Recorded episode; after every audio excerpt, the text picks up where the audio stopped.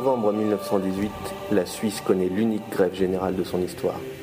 À ce moment-là, Robert Greene, qui était typographe, dirige le comité d'Olton.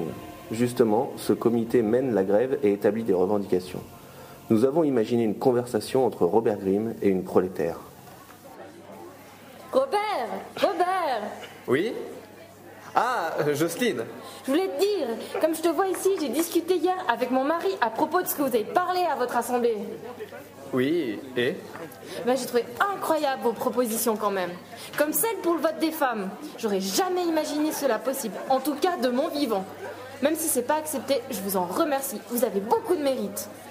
Oui, effectivement, de manière générale, on, on est favorable à plus d'égalité à tous les niveaux. D'ailleurs, euh, pour les personnes âgées, on aimerait introduire une assurance obligatoire basée sur la solidarité. En gros, que chacun puisse euh, avoir euh, une, vie, une fin de vie honorable. Pour avancer dans cette voie, il faut qu'on ait plus de poids politique et institutionnel aussi. Mais alors, comment pensez-vous faire? Bah justement, on revendique la proportionnelle euh, pour le Conseil national. Mais après des jours de grève générale, on voit que le mouvement s'éteint. Les revendications sont alors restées sans suite. Le Conseil fédéral, qui est resté pratiquement intransigeant jusqu'au bout, a finalement remporté le bras de fer. La grande majorité des revendications ont été refusées.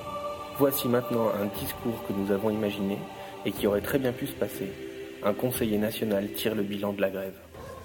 Messieurs les députés, la situation du pays exigeait de la part de ses dirigeants une réaction ferme face aux fauteurs de troubles.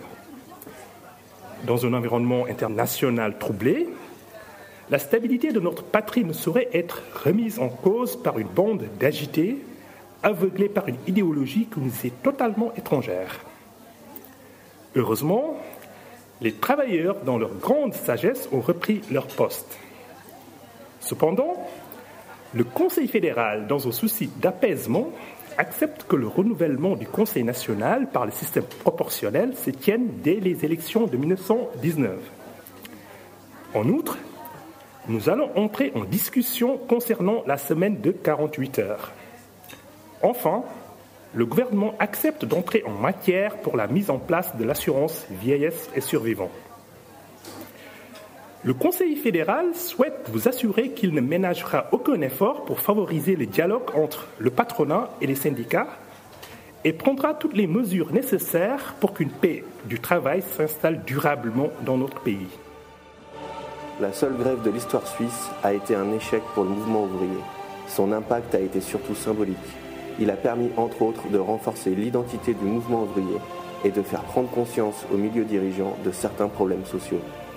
Dans les décennies suivantes, les partis bourgeois ont petit à petit lâché du lest. Des réformes ont été prises par la suite, comme l'introduction de l'AVS en 1947.